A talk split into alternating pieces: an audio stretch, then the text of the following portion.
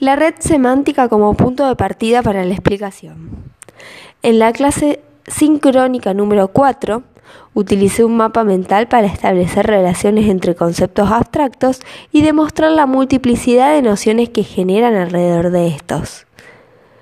De acuerdo a Nijovic y Mora, la red semántica facilita que aparezcan, de forma expansiva y espontánea, las cuestiones que interesan que sea enseñado. La red semántica es divergente al habilitar muchas opciones y convergente al permitir hacer una selección de aquello que se quiere enseñar. En este caso, enseñamos tres conceptos, igualdad, equidad e inclusión. El mapa mental nos permitió hacer visibles relaciones al momento en que se explica el tema e introducir imágenes y metáforas para representar los conceptos. Es decir, se generó apertura, pero a la vez delimitó qué implica cada concepto en el campo de la educación.